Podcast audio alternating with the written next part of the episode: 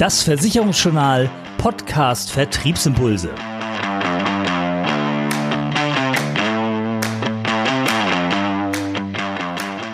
Die Themen in diesem Podcast Versicherungsjournal Vertriebsimpulse. Zusatzversicherung, Gewinner und Verlierer. Absicherung im Vermittleralltag, neue Produkte am Start. Soli fällt weg, jetzt Vertriebsimpuls nutzen. Kfz-Versicherung, ungeliebtes Erfolgsmodell. Und Lebensversicherungen, Rückabwicklung und kein Ende.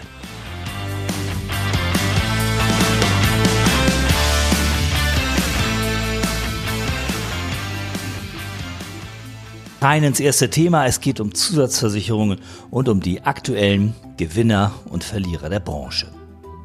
Zusatzversicherungen können ein wichtiger Baustein im organischen Kundenwachstum der Vermittler sein und auch für die Gesellschaften selbst sind Zusatzversicherungen ein wichtiger Erfolgsfaktor. Insofern gut für die Versicherer, dass rund sechs von sieben privaten Krankenversicherungen im vergangenen Jahr die Zahl der Ergänzungsversicherten ausgebaut haben. Die größten Zuwächse erzielten dabei die Allianz in absoluten Zahlen und die Hallische in prozentualen. Auf der anderen Seite schrumpfen die AXA, wiederum absolute Zahlen, und die LKH prozentual am stärksten. Dies zeigt eine Datenzusammenstellung der Zeitschrift für Versicherungswesen. Die Zahl der Krankenzusatzversicherten ist im vergangenen Jahr nach vorläufigen Zahlen, Stand ist hier der 20. Juni 2020, auf den neuen Höchststand von 26,78 Millionen gestiegen. Dies berichtet der Verband der privaten Krankenversicherung in seinem Webangebot. Die Steigerung entspricht einem Plus von etwa einer Dreiviertelmillion bzw. knapp drei Prozent. 27 von 32 untersuchten Gesellschaften haben ihren Bestand an Ergänzungsversicherten ausgebaut. Dabei konnte die Allianz Private Krankenversicherungs AG am deutlichsten zulegen mit plus 69.000 Versicherten. Die R&V Krankenversicherung AG wuchs mit über 53.000 nur noch halb so stark wie 2018.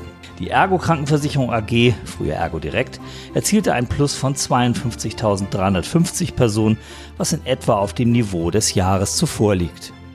Zuwächse von jeweils über 40.000 hatten die Hallische Krankenversicherung AG und die Barmenia Krankenversicherung AG zu verzeichnen. Den größten Bestand weist mit fast 3,6 Millionen weiterhin die DKV Deutsche Krankenversicherung AG auf. Dahinter folgen in unveränderter Reihenfolge die Allianz, die Signal Iduna, die DBK und die Ergo. Fünf der 32 gelisteten Gesellschaften hatten dagegen Rückgänge hinzunehmen. Betroffen waren hier vor allem die AXA und die Süddeutsche. Kommen wir zum nächsten Thema. Es gibt mehr Schutz für Vermittler durch neue Deckungskonzepte. Zwei neue Konzepte sollen den Versicherungsschutz für Vermittler optimieren. So sichert die STV eine Deckungslücke wegen Falschberatung zukünftig ab. Die Verjährungsfrist für eine solche Falschberatung kann ja bis zu 30 Jahre betragen. Die mögliche Lücke betreffe laut STV Versicherungsvermittler, die eine Vermögensschadenhaftpflichtversicherung nach 2007 abgeschlossen haben, aber schon zuvor tätig waren. Die STV bietet den Mitgliedern hierzu die Rückwärtsversicherung in den VSH-Tarifen Select und Secure bei mehrjährigen Verträgen. Beim Abschluss 2020 ist der Schutz kostenfrei. Weitere Merkmale sind die garantierte Beitragsstabilität nach einem Schadenfall, das Vetorecht der SDV bei Kündigung durch den Versicherer und die kostenfreie Erstrechtsberatung für jeden potenziellen Schadensfall. Angeboten wird auch ein neuer Schutz gegen Cyberschäden bei Vermittlern. Der Cyberversicherungsschutz für Vermittler der Hans-John Versicherungsmakler GmbH deckt Cyber-Eigen- und Drittschäden sowie Schäden durch Betriebsunterbrechung und Reputationsverlust. Das Angebot wurde gemeinsam mit dem Cyber-Experten Kokitanda Gruppe entwickelt. Geleistet wird eine Entschädigung für die Kosten bei einer erforderlichen Wiederherstellung von Daten. Es besteht Versicherungsschutz bei vorsorglicher Systemabschaltung im Schadensfall sowie bei rechtswidriger Erfassung personenbezogener Daten. Wir haben dazu Marc Hinrichsen, den Geschäftsführer der Hansion Versicherungsmakler GmbH, im Gespräch. Moin, moin, Herr Mest. Vielen Dank für die Einladung. Was genau sind denn die Kernleistungsmerkmale dieser Police? Die Kernleistungsmerkmale im Rahmen unseres Cyberkonzeptes sind ein möglichst umfassender, trotzdem aber flexibler und natürlich möglichst aktueller Cyberversicherungsschutz.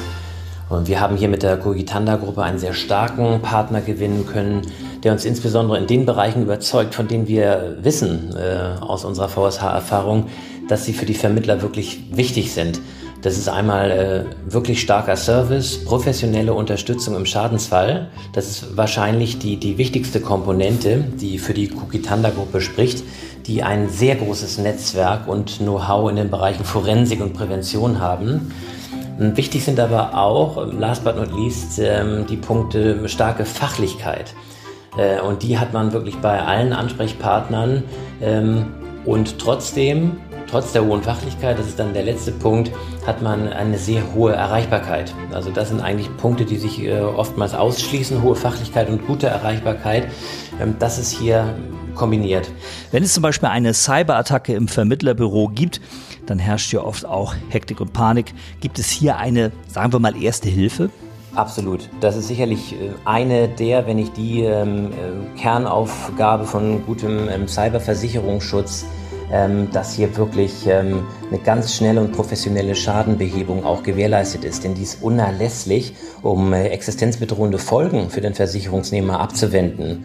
Ähm, es ist absolut wichtig, dass äh, das Schadenmanagement ohne Reibungsverluste und ganz eng verzahnt mit allen erforderlichen Spezialisten und Dienstleistern erfolgt. Und ähm, das tut äh, unser ähm, Konzeptpartner hier exzellent. Und äh, ja, dort werden von Anfang an alle erforderlichen Dinge gemanagt. Der Schaden wird behoben und es wird eben auch geguckt und veranlasst, und überwacht, dass alle erforderlichen Schritte zur Schadenbehebung dann umgesetzt werden, aber auch zur Prävention von zukünftigen Schäden. Die DSGVO hängt ja als, ich sag's mal, schwere Last über vielen Vermittlerbüros. Äh, wie hilft Ihr Produkt dabei, dass der Makler hier rechtssicher agieren kann? Das ist natürlich immer sehr schwierig zu beantworten und ähm, zunächst muss man sagen, dass eine absolute Rechtssicherheit natürlich nie gewährleistet werden kann. Ein hohes Gefühl äh, an Rechtssicherheit, ja, das ist erstrebenswert und das, das möchten wir mit unserem Produkt auch gerne ähm, zur Verfügung stellen können. Was wichtig ist, ist, dass natürlich äh, auch gerade im, im, Zusammenhang mit dem Thema DSGVO hier ähm, ja eine neue Qualität einfach auf die Vermittler zukommt, die bisher sehr vertraut sind ähm, mit verschuldensabhängigen Geschichten, also mit dem Thema Pflichtverletzung, angebliche Pflichtverletzung. Ähm, das sind natürlich bekannte Szenarien. Ähm, das ist auch bei Cybervorfällen im Unternehmen äh, selbstverständlich so, dass ähm, Schadenersatzansprüche durch Dritte gestellt werden können, die das Vermögen des Unternehmens gefährden. Ähm, und ähm, das ist auch häufig ähm, dann äh, auf ein Verschulden zurückzuführen. Aber es kann eben auch zu verschuldensunabhängiger Haftung kommen. am Beispiel von Datenschutzvorfällen kann man das gut sehen, wo es auch äh, zu erheblichen Kosten kommen kann. Stichwort DSGVO. Wichtig ist, dass in unserem Produkt eben dann beide Varianten abgesichert sind und Gegenstand der Deckung sind. Ganz wichtig natürlich auch, was kostet der Schutz denn eigentlich? Ja, der Versicherungsschutz oder die, die Prämie, die Kosten für den Versicherungsschutz, das ist natürlich ganz individuell, kommt auf den Einzelfall drauf an. Das ist abhängig von den Deckungssummen, ähm, von der Größe des Unternehmens, von dem genauen Bedarf des Unternehmens, wo man genau gucken muss, ähm, was tatsächlich erforderlich ist. Uns ist immer sehr wichtig, dass möglichst ganz umfassend Versicherungsschutz zur Verfügung gestellt wird, dass hier eben nicht abgespeckte ähm, ähm, Lösungen zur Verfügung gestellt werden. Das ist uns auch ähm, besonders wichtig und zwar so wichtig, dass wir auch entschieden haben, klar entschieden haben, wir werden nicht innerhalb unserer Vermögensschadenhaftpflichtversicherungskonzepte einen angeflanschten Baustein implementieren, der Cyberversicherungsschutz beinhaltet, sondern dass wir hier wirklich ähm, standalone einen ganz umfassenden Versicherungsschutz zur Verfügung stellen wollen, der dann natürlich, äh, was die Prämie angeht, über dem liegt, was man vielleicht mit einem mitversicherten äh, Deckungsbaustein äh, aufwenden müsste. Aber grundsätzlich geht es natürlich nicht um die Prämie, die darf nicht im Vordergrund stehen. Wenn wir uns mit diesem Thema jetzt befassen, wollen wir, dass möglichst umfassender Versicherungsschutz zur Verfügung gestellt wird die Prämie äh, spielt da nicht die primäre Rolle. Wenn beides zusammenkommt, wie man es ja auch von unseren Vermögensschadenhaftpflichtversicherungskonzepten kennt, dass äh, die marktmitführenden Deckungskonzepte auch zu den günstigsten Preisen mit angeboten werden können, wenn das auch im Cyber-Segment möglich ist, und es ist möglich, ähm, ist das natürlich sehr schön. Herr Hinrichsen, danke für das Gespräch. Ja, wir können uns für das Gespräch auch nur ganz herzlich bedanken und stehen für alle Fragen zu diesem Thema natürlich immer gerne zur Verfügung. Bis dahin, tschüss. Und die Devise ist klar, aktuelles Angebot, individuelles Angebot am besten gleich mit einer Beratung anfordern unter www.haftpflichtexperten.de. Mehr zu den neuen Produkten für die Kolleginnen und Kollegen natürlich auch unter www.versicherungsjournal.de. Themenwechsel und ab zum nächsten Thema. Es geht um den wegfallenden Soli-Zuschlag und wie man den als Vertriebsimpuls nutzen kann. Für rund 35 Millionen Menschen in Deutschland wird nach Angaben des Bundesfinanzministeriums der Solidaritätszuschlag ab Januar 2021 vollständig oder zumindest teilweise entfallen. Gut die Hälfte der Steuerzahler will die Soli-Ersparnis zum Bilden von Rücklagen nutzen. Besonders jüngere Arbeitnehmer sind daran interessiert. Mit höherem Haushaltseinkommen steigt der Anteil derjenigen, die bestehende Sparverträge aufstocken möchten. 24 Prozent der Befragten möchten damit beginnen, Geld für die Altersvorsorge oder den Hausbau zurückzulegen. 34 Prozent werden einen bestehenden Sparvertrag aufstocken. Demgegenüber wollen 42 Prozent die Einkommenssteigerung nicht für eine Geldanlage nutzen. Bei ihnen steht eindeutig der Konsum im Vordergrund. Besonders jüngere Steuerzahler im Alter von 18 bis 29 Jahren möchten allerdings mit dem Sparen anfangen oder ihre Einzahlung in einen Vertrag erhöhen.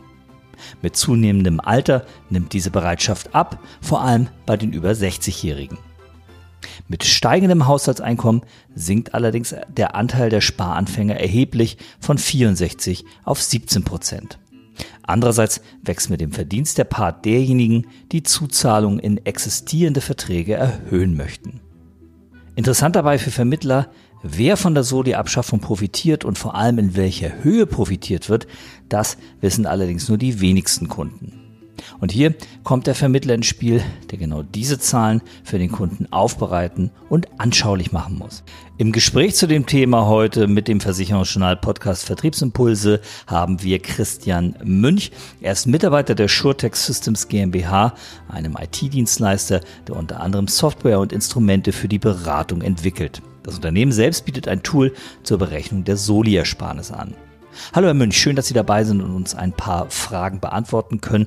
Welche Möglichkeiten ergeben sich denn aus dem Soli-Wegfall? Für eine individuelle Berechnung der Gesamtbeiträge, einschließlich der dazugehörigen Förderung, haben wir deshalb auch den Ersparnisrechner erstellt.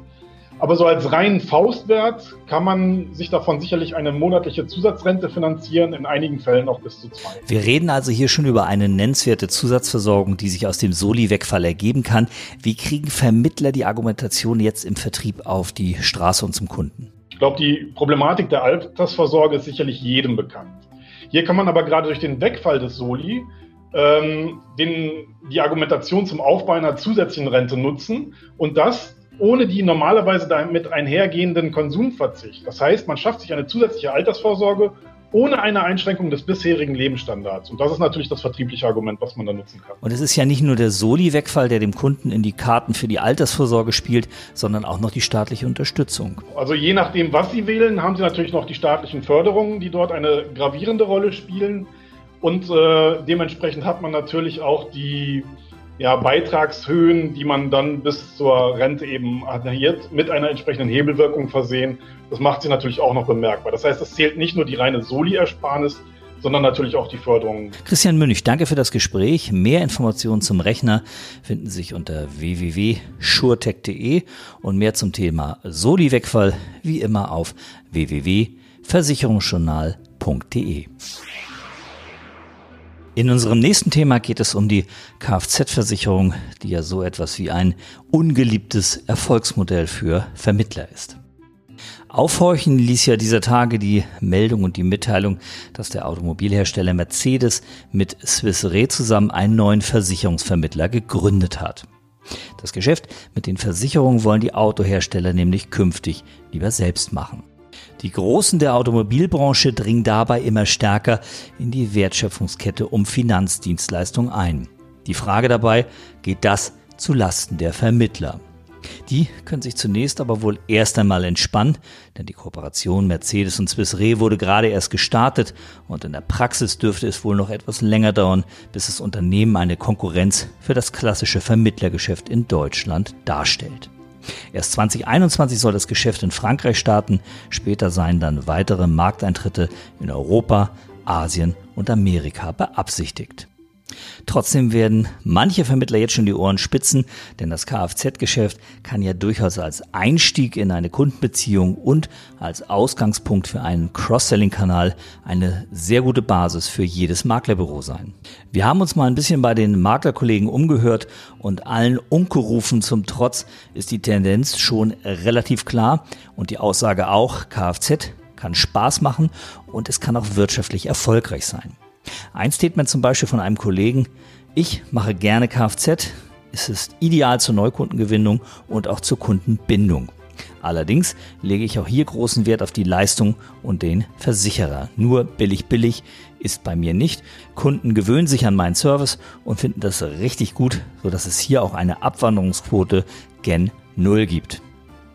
Andere Kollegen beraten online zum Thema Kfz und knüpfen dann auch direkt für weiteres Geschäft an. Und auch Makler Florian Schulz sagt ganz klar, Daumen hoch für die Kfz-Versicherung, wenn die Rahmenbedingungen stimmen. Hallo, Florian D. Schulz, als Makler seit 20 Jahren erfolgreich mit und ja, ich würde sagen gerade durch Kfz-Versicherung. Alles wird erst durch die richtige Strategien und Abläufe gewinnbringend. Ohne diese funktioniert halt gar nichts. Der Unterschied nur zwischen sogenannten High-Marge-Produkten wie KVLV etc. und der Low-Marge Kfz-Versicherung ist der, das K-Geschäft verzeiht keinerlei Fehler. Effektivverluste sind vielleicht bei 5000 Euro Einmalkortage bis zu einem gewissen Grad tolerierbar. Bei einem Produkt mit im Durchschnitt 50 Euro, wenn auch wiederkehrend, aber auf gar keinen Fall. Dass sich somit also K-Geschäft für viele nicht lohnt, sagt nichts über die Sparte, aber sehr viel über die fehlende Spezialisierung und Professionalisierung im Markt aus. Wer dieses Geschäft professionell und automatisiert betreibt, hat nicht nur eine gute Einnahmequelle, eine Notwendigkeit für den Kunden erledigt, zu dem er auch noch ständigen Kontakt hat, sondern auch eine perfekte Cross-Selling-Plattform. Nirgendwo muss er ja schließlich so viel über die Vermögensverhältnisse und Lebensgewohnheiten erfragen, um den passenden Tarif auszusuchen. Mit diesen Daten macht sich Geschäft schon von alleine. Äh, nicht vergessen, womit ist Check24 nochmal groß geworden? Kfz-Versicherung also gleich viel Aufwand und wenig Verdienst und Marge scheint so also nicht zu stimmen und es scheint vor allem auch anders zu gehen. Die Beispiele der Kollegen zeigen das und Fakt ist, über 58 Millionen Kraftfahrzeuge müssen in Deutschland versichert werden, darunter fast 50 Millionen Pkw. In den letzten Jahren nahm, trotz aller Ökotrends, die Zulassung bei den klassischen Fahrzeugen weiterhin kontinuierlich zu. Wer selbst in dem Bereich verstärkt punkten möchte, der findet im Versicherungsjournal-Dossier Praxisbeispiele und Tipps aus Vertriebssicht. Dazu werden Strategien und Tools vorgestellt, wie das Kfz-Geschäft gewinnbringend umgesetzt werden kann. Dazu gehören zum Beispiel die Themen Vergleichsrechner, Bestandscheck und Spezialisierung wie auch vollautomatische Umdeckung und Spareffekte. Die Möglichkeiten, die sich dem Vermittler dabei bieten, werden mit Blick auf die Ansprache von Bestandskunden, aber auch besonderer Zielgruppen dargelegt. Gesondert werden die Punkte Telematik, Neuwert und Kaufentschädigung behandelt. Die Beispiele zeigen, dass die Autoversicherung wieder interessant geworden ist. Mit vielen sinnvollen und notwendigen Zusatzdeckungen sowie Top-Tarifen kann der geringe Verdienst angehoben werden, ohne die eigene Glaubwürdigkeit zu verlieren. Das Dossier mit der Autoversicherung Geld sparen, was möglich ist und nötig wäre, aktuelle Trends und Entwicklungen für den Vertrieb von Kfz-Versicherungen steht als 30-seitiges E-Paper Premium-Abonnenten als PDF-Datei unter www.versicherungsjournal.de kostenlos zum Herunterladen zur Verfügung. Natürlich kann das Dossier für 14,62 Euro inklusive Mehrwertsteuer auch erworben werden. Und damit wären wir schon beim letzten Thema in dieser Ausgabe vom Podcast Versicherungsjournal Vertriebsimpulse. Es geht mal wieder um ein Urteil. Wir werfen einen Blick in die Gerichte und es geht um das Thema Lebensversicherung, Rückabwicklung und kein Ende. Rund um das Thema Rückabwicklung von LV-Verträgen hat sich ja eine regelrechte Beraterindustrie in Position gebracht. Aber nicht jede Rückforderung ist am Ende auch von Erfolg gekrönt, wie ein Urteil des Berliner Kammergerichts nun zeigt. Die Klägerin in dem Fall hatte im Jahr 2000 zwei fondgebundene Lebensversicherungen im sogenannten Police-Modell abgeschlossen. Als Vertragslaufzeit wurden 15 Jahre vereinbart.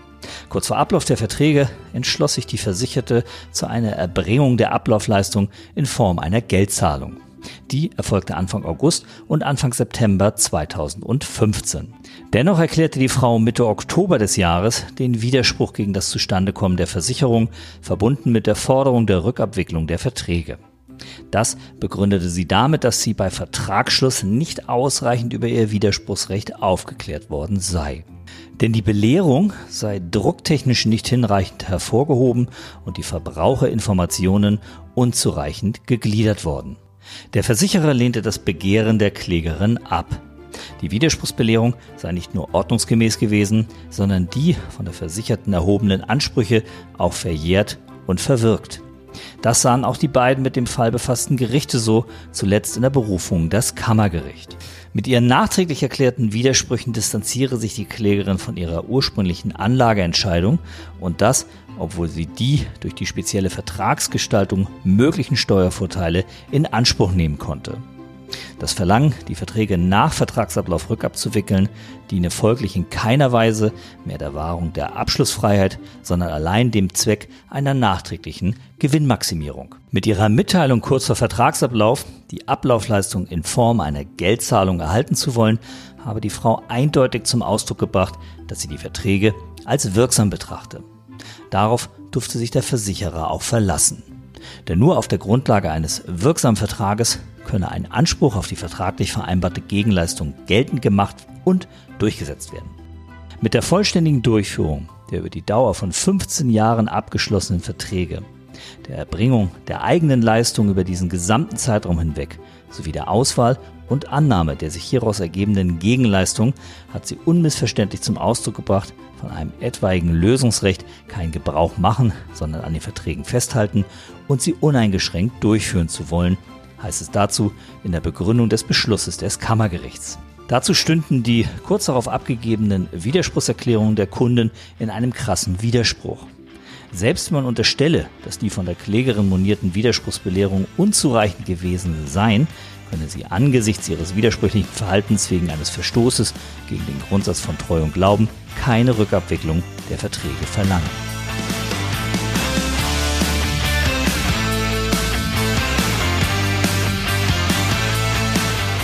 Das war die aktuelle Ausgabe vom Versicherungsjournal Podcast Vertriebsimpulse. Zusammengestellt und gesprochen von Oliver Mest. Mehr Themen rund um die Beratung und für den Vertrieb gibt es täglich auf www.versicherungsjournal.de.